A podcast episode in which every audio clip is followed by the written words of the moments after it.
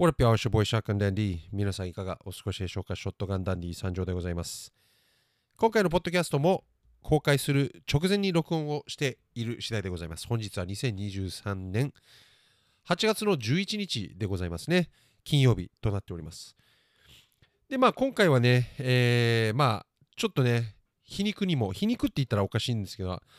まあたまたまヒップホップ50周年の日8月11日がヒップホップの日らしいです。はい、これももう自分最近知ったことなんですけども、えー50年前の8月11日に誕生したとされております。まあこれもね、実はね、もう早速ぶっちゃけるんですけども、まあ確実に後付けですよね。えーっと、まあヒップホップっていうのがそもそも結構、まあ誰が作ったかとかそういうのはもう結構なんだろう、定まってはいるんですけども、まあ一人じゃないんですよね多分。まああの自分が勝手に思ってることなので信憑性はこれはもう本当にないんですけども。あの結局こう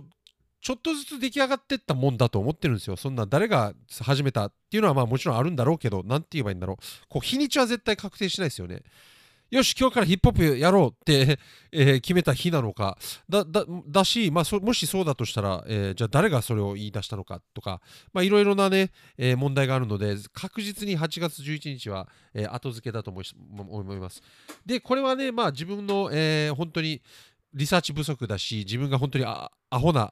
ねアホ丸出しな発言をしている可能性は否定できないんですけども特に最近じゃないかな、この8月11日をヒップホップの日に決めたのは。まあ、これリサーチすればいいだけの話なんですけども、ちょっと、えーする気にもなれないというか、まずそもそも信憑性がないし、後付けだと思ってるので、まあ、別に、あまあいいかな。まあ、勝手に。ね、ヒップホップの日にすればいいんだじゃないかなと思います。まあ、海の海の日とかね、まあ、えー文化の日とか、まあ、そんな、なんか、あ無理やり休日にしたかのような感じを見受けられます。はい。まあ別にあの苦言のように聞こえて全然何も苦言を述べてるつもりはないんですけども、はい。ただ、まあ知らなかった、あ、そあそうなんだ、今日がヒップホップの日なんだっていう言い訳を言わせてください。はい。完全に自分が悪いことはもう承知の上なので、その辺はね、えーなんかこいつ愚痴ってるって思わないでほしいんですけども、まあ実際愚痴っちゃってるんですけどね。はい。っていうことで、まあ本日がヒップホップの日みたいです。はい。でまあ自分はまあこう言いながらも、えー本当かよって思われるかもしれないんですが先ほどまであんなにヒップホップの日は後付けだとか文句言ってた人に言われても信憑性ないんだろうけど自分はまあ結構ヒップホップが、えー好きです。はい、で長い間ヒップホップを結構好きですね。まあ、とはいえ自分が生まれる前からあるものなので、えーまあねえー、1日目からずっとヒップホップを愛してるとは言い切れないですね。でどうやって生まれたかっていうのははっきり自分はその場にいなかったので分からない部分なんですね。はい、なので、えー自分がやる行動すべてが、まあ、後付けのようなもんなので、えー先ほどの発言をお許しください。はい。で、まあ、もうすでにもう気づおお気づきかもしれないんですけども、結構ネタ切れなんですね。もう何喋っていいかは、すでにまだ3分ぐらいしか経ってないんですけど、全然わかんないですわ。はい。でもまあ、喋っていきます。で、まあ、ヒップホップの日なんですね。実は、えーまあちょっと私事になっちゃうんですけどもでこれお前誰だよって思われてもまあ仕方ないなと思うし自分でもなんだろう思うぐらいなんですけどまあ過去編聞いていただいたら分かると思いますが今年になって急にビートメイクや、えーこの YouTube チャンネルもそうなんですけどもでこのポッドキャストもそうだし今年になって急にいろいろやるやることに決めちゃったんですよね。本当に今年に入ったばっかりの時もう1月ねえー本当に年明けた瞬間あれなんかビートメイクしたいなからちょっと始まったわけですね。何のきっかけもない。はい。でそれまではま4年間ぐらいね2022年まで、まあ、APEX っていうゲームを毎日 やってたり、まあ、本当にずっとゲームばっかりやってたんですよ。時間を無駄にして。はい。まあそれもいろいろまあ過去編聞いていただいたらわかるんですけどもまあいろんな理由があって、まあ、現実逃避をしてただけなんですよね。はい。でまあ、生きてること仕事があることだけがありがたいやと思ったり、えーしてたわけですね。で10年前もビートメイクしてて1回ね人生いろいろあってやめて10年間ぐらい空けて今年になってまたビートメイクと始めてるんですけども本当にずっとあれなんで俺やってんだろう？なんで俺始めたんだろうっていう疑問を持ってたんですがこのヒップホップが今年50周年っていう風に見かけたのであそうなんだってまず思ってでそのせいなのかなみたいな。ちょっとねあの 本当に宗教的な話になっちゃうんですけど別に先に言っときますが自分何の宗教も入ってないし何にも信じてないんですがあのとはいえやっぱりなんかこういうヒップホップのなんか神みたいなのが俺にね立ち上がらせろって言ってんのかなとまで、えー、勝手に、えー、思っちゃってます。まあ、ここはぶっちゃける場なのでね、えー、ここで言ったことは、まあ、あのポッドキャストの以外のところには持ち出さないでください。恥ずかしいんで、これは。はい。っていう、なんか不思議な縁みたいな、運命的なものをちょっとやっぱ感じちゃいますよね。で、えー、ごめんなさい、もっと本当にこんなこと言うの本当に恥ずかしいんですけど、あの、そもそも、まず YouTube の方の和訳解説も、なるべくしてなってるっていうか、俺、本当にごめんなさい、恥ずかしいんですけど、そのそれをやるために俺生まれたんじゃないかなって思っちゃえるぐらいなんですね。あの思い返すとこれも本当に過去編聞いたら分かるんですけどもこう今までの人生マジでこれに全部なんか結びついてる感じがするんですよね。まず子供まず英語と日本語の分かり方なんですよ自分が。どっちも勉強したわけではなく、えー、父親の仕事の関係で、まあ、アメリカと日本を行ったり来たりしてる生活が続いたんですよ子供の頃。まあ、小学校ぐらいまでの間ですよね。本当に生まれてから小学校卒業するまで、えー、アメリカと日本を行ったり来たりして育ってるんですよ。本当に1年おきとか2年おきにね。なので、英語も日本語もこう自然に、学校も行ってるので、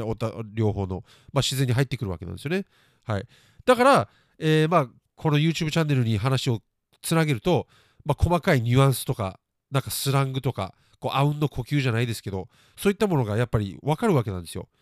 どっちでも育ってるからねで、えー、じゃあ中学校高校はどこで育ったかっていうと日本なんですよ。これね日本で育ったのが正解なんですよ。この YouTube チャンネルをやるにあたって。なぜならアメリカで育っちゃうと日本の情報ってそんなに入ってこないんですよね。アメリカがすごすぎるので。で広すぎるし。でも日本にいると例えばハリウッド映画とかね。でヒップホップに関してもほぼほぼ自分が育った2000年代とかっていうのはもうアメリカのヒップホップが普通に入ってくるんですよね。情報とかも。ねで映画もそうだし、えー、ってことでまあアメリカの文化をある程度認知しながらもがっつり日本の文化で育つことができるし、え今回 YouTube チャンネルで和訳してあれ和訳してる相手が日本の方なのでそこに寄せれるんですよね。やっぱり逆アメリカ人に対して日本語の曲をやるのも別にいいんですけどまずそのなんだろう需要がそんなにないんですよね多分。ごめんなさい。はいぶっちゃけた話。まあいるんですけど日本が大好きで日本のね J-POP をいっぱい聴いてる人がいるではあるんですけどやっぱりとはいえヒップホップとかに比べると、まあ、需要が少ない。まあ洋楽ですよね。はい。えー、まあだから洋楽を日本の方に和訳するのと日本のね、えー、J-POP などをアメリカ人に英訳するのだとやっぱり前者の方があの強いというかいいと思うんですよねチャンネルとしても。はい。っていうのもあるしで自分がまあ10歳から本当にヒップホップアメリカに住んでる時小学校45年の時に、えー、日本からアメリカに行った時にまあ、その時ちょうどスヌープドッグとかが流行っててで自分がシアトルっていう街に住んでたので、まあ、そこで、まあ、他のもちろん、えー、いろんなヒップホップもあったんですけどもラジオで流ればヒップホップだったんですがもうそれをまあ目の当たりに聞いてきたので、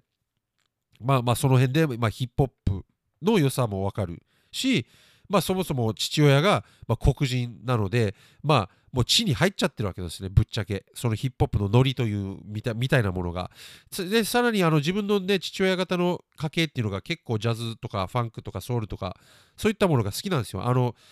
フィラデルフィアっていう町の出身なんですね。これはまあ自分ご自身でお調べしていただきたいんですけども結構こう音楽的にもこうあの歴史のあるようなね、えー、街でもあるわけなんですよね。はい。まあ、アメリカ的にも実は結構歴史的な街で、まあ、あの、ロッキーっていう映画のね、あの舞台にもなってるんですね、そのフィラデルフィアっていうところが。めめっちゃ汚い街なんですけども、はい。まあ、でも、なんか歴史あるところなんですね。で、そこで、まあ、自分の父親が育ってるし、自分も、まあ、家族の兼ね合いで何度も行ったことがあるんですけども、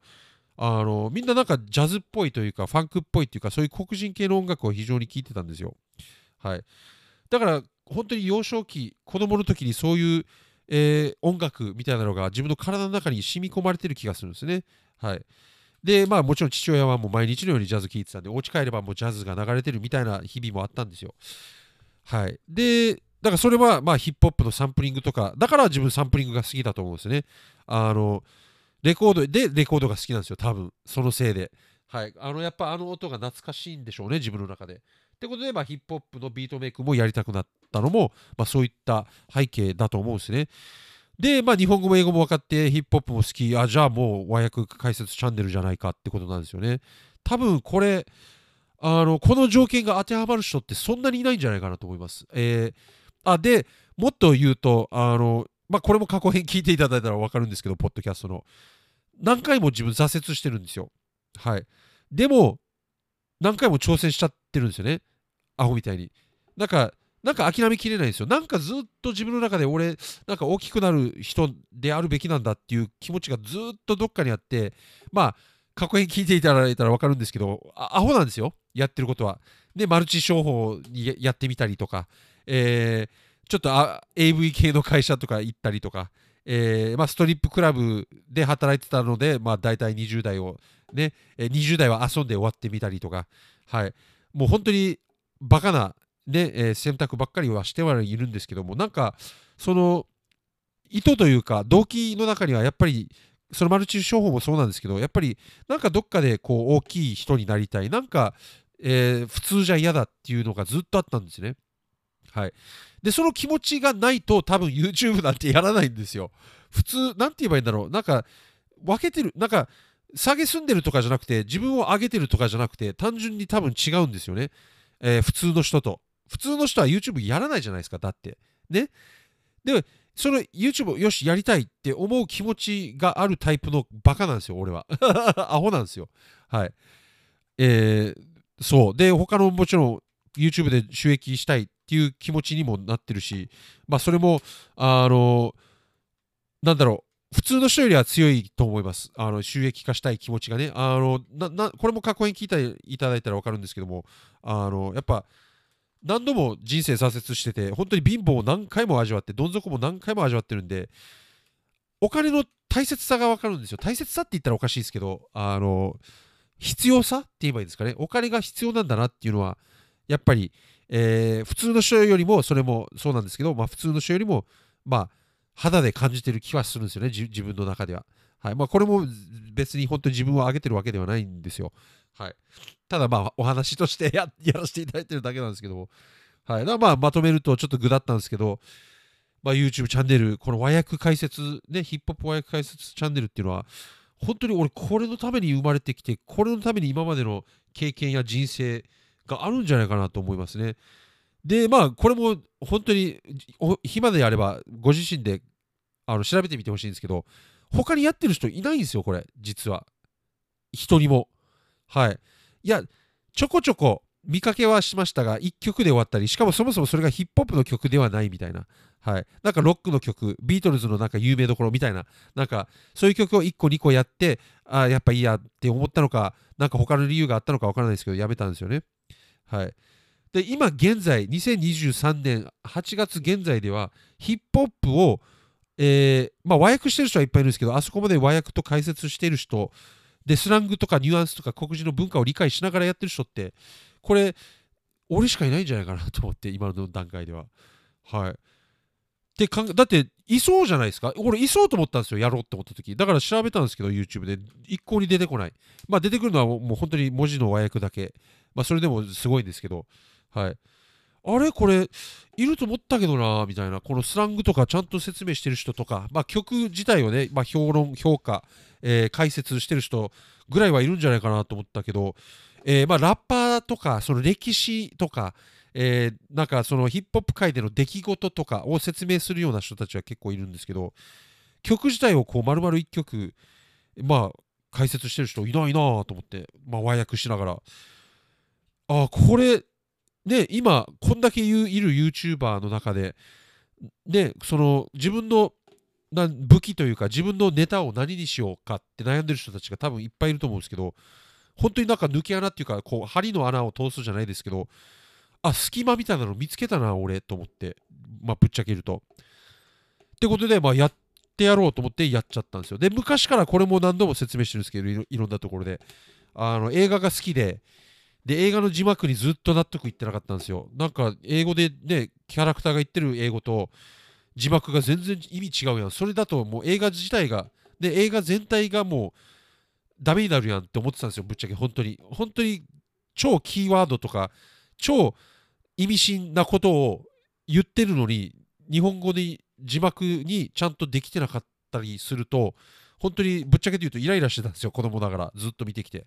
はい。あのやっぱ日本で映画見るとあの字幕がどうしても出るんですよ。まあ、DVD だと消せるんですけど、で消すときももちろんあるんですが、もうそれに慣れちゃって、もうそのまま消さずに、え字幕で見ることが多いんですね、映画見るときは。で、だからどうしても目に入るんですよね。その違和感が、ずっと。だからずっと実は自分はあの、映画の字幕を書く人になりたかったんですよ、ずっと。戸田夏子じゃないですけど。はい。で、自分の名前が映画に載るのもいいなと思って、で、映画好きだし、あちょうどいいと思って、マジでやってみようとしたんですけど、これもまあ、あの、よし、やるってなっていきなりできるようなもんところじゃないんですよね、その世界が。はい。まあ、一回学校、そういう専門学校に入って、本当に特別に専門の学校です。はい。で、そこに入って、まあ、2年だだが4年だか通って、で、やっと、その世界に入れるんですけど、すぐさま仕事がもらえるわけじゃないんですよね。はい、でその専門学校ももちろんお金をかけていかないといけないし。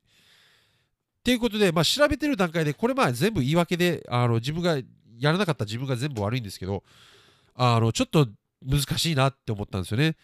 時間もかかるし、お金もかかるし、東京にも行かないといけないし、もういろんな、あの沖縄に住んでるんで、沖縄から東京にまず引っ越すことが、もう子供とかがいるんで、まあ、えー、大変だったんですよね。もうこれも全部自分のせいなんですけど、はい、せいっていうか自分の選択なので、はい。とはいえ、まあ、道、レールがちょっと、あの、大変だったんですよ。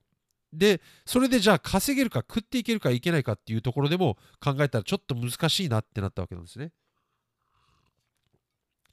やばいと。じゃあ次に思ったのが、自分、あの、町山智博さんっていう映画評論家がいるんですけども、アメリカ在住の日本の方で、はい、韓国系日本人かな？はい。まあ、非常にその人の映画評論をずっと昔ね、あの20代ぐらいの頃聞いてて、あいい評論するなと思って、で、作戦として自分、その人にパルプフィクションっていう映画が自分、あの、映画史上の中で一番好きな映画、パルプフィクションっていうのがあるんですけど、それを、まあ、DVD をパソコンにどうにか取り込んで、で自分で字幕をもうつけちゃおうっていう作戦を思いついたんですけど、えー、まあでやらなかったです。あので町山智博とかに送りつけて俺を字幕あなたが支援して俺を字幕師にしてくれ本当の映画の意味をみんなに伝えたいんだみたいな本当に本気でやろうと思った時があったんですけどまあやらなかったから本気ではなかったんだろうけどはい。っていう線路線も考えたけどさすがにちょっと遠いな。まず DVD 見てもらえないだろうしで、DVD を取り込むツールとかも全然その当時なくて、自分の財力じゃ買えなくて、で、まあ、パソコン自体もまず自分の財力で買えないし、で、取り込んだ後に編集ソフトってなったらもう何していいかわからない。もうそこもちょっと調べるのが大変だったんですね。それよりも人生でいろいろあったんで、そっちを優先にしてしまいました。はい。まあ何が言いたいかっていうと、もともとだからそういう映画の字幕、映画の和訳とかもやりたかったんですよ、ずっと。なんなら、えー、仕事がそんなにない時自分自分でフリーランスで本当に翻訳をしてたこともあるんです、はい、翻訳をしてお金をいただいてた時もあるんですよ。これフリーランサーとして。で仕事もまあ食っていけるほど安定した、ね、頻度で入ってくるわけではないんですけど、まあ、ちょこちょこ入ってきてたんですね。はい。えー、仕事も、まあ、結構とはいえ意外とまあ月それでもまあ34万ぐらいは稼げてましたね。ちょこちょこ入って、えー、23件ぐらい入って。はい。まあえー、本当に軽いやつで1000円のね、パパってできる1000円のやつから、まあ、大型っつって5万とかの時もあったありましたね。もう何千枚とかを和訳しないといけないやつとか、あと専門用語とかそういうのが多かった。まあ、書類とかを和訳するのが多かったんですけど、はい。で、実際にだから和訳の人として動いたこともあるんですね。だそういった経験もこのだから何が言いたいかというと YouTube の和訳解説に全部こうつながってきちゃってるんですね。自分の今までの人生が。40年間の。でちょうど40になった後の、まあ、次の年今年で41なんですけどまあ、え、なんか急にヒップホップの50周年の年になってやり始めるっていう。なんかやっぱりどうしても運命めいたものを感じてしまうんですね。はい、で、さらにこのヒップホップのヒットされてる8月11日にこのポッドキャストを公開すると。俺なんだろう、自分にこのことを説明する場を、場まで設けてくれてる、このヒップホップの神様はと思って。はい、で、さらにさらに、あの、あの自分さい、あんまり知らないし、この人。あの、まあ、サイモン・ジャップさんっていう方が、なんか、えーヒップホップ50周年だからっつって、なんかドキュメンタリー映画撮りたいみたいなことになって、えー、で、ワンユニティっていうね、映画みたいなのを撮ろうとしてて、で、本気で動いてて、なんかクラファン、ね、クラウドファンディングで、えー、お金を募ってたんですよ。で、えー、ここだからあんまり言いたくないことなんだけど、えー、ここだから言えるんですが、なんかそこでも運命めいたものを感じて、本当に自分、いろいろ買ってて、金持ってるように見えるんですけど、全部借金ですからね、お金ないんですよ。はい。その中で、まあ、あの5万円の支援を、えー、させていただきました。はい。なんか、なんか運命めいたものを感じて、あの、本当に出し、ちょっと出すのきついんですけど、正直。でもそこはもう、なんか、運命感じるなと思って、で、ヒップホップ好きならもう払うしかないなと思って、もう払ってしまいました。はい。まあ、全然い払ってしまいましたって言い方悪いですけどね、払わせていただきました、逆に。あのそういうことをやっぱやってくれてるんで、まあ、支援したいなっていう気持ちが強くなって、まあ、お金とかそういう話ではないんですよね。それよりもやっぱ気持ちだったんですけど。はい。まあだから何が言いたいかっていうと、まあ、運命めいたものを感じるんですよ。このヒップホップ50周年のという2023年にまた再びなんかきっかけもなくビートメイクもこの YouTube チャンネルもこのポッドキャストもこういういろんな動きを急にやりだした、えー、のが、まあ、不思議がってたんですけどももしかしたらそういうことなのかなって自分で、えー、勝手に思っちゃっております。本当にあのアホでしょ？自分。本当に頭悪いですよね私。はい。あの自分でも承知の上なんですけどもまあでもそう思うんだから仕方がないってことなんですよね。はい。ってな感じです。はい。ってことで、まあ今回もちょっと20分過ぎちゃったんで、この辺で終了しますけども、今回もこんなね、どうでもいい男がね、えー、なんかどうでもいいことを喋ってるところを最後までお聞きいただいて、本当に心より感謝しております。本当に本当にありがとうございます。はい。ぜひ YouTube チャンネルの方ね、本当にチェックしてみてください。結構自分自信あるんですよ、あのチャンネル。あの、いろいろ試行錯誤してるんですけど、もしまだ見たことない人はぜひ覗いてみてください。ショットガンダンディで検索したら多分出ると思います。はい。ということで、まあ次回のポッドキャストでもぜひお会いいたしましょう。それでは皆さん、良い人生を。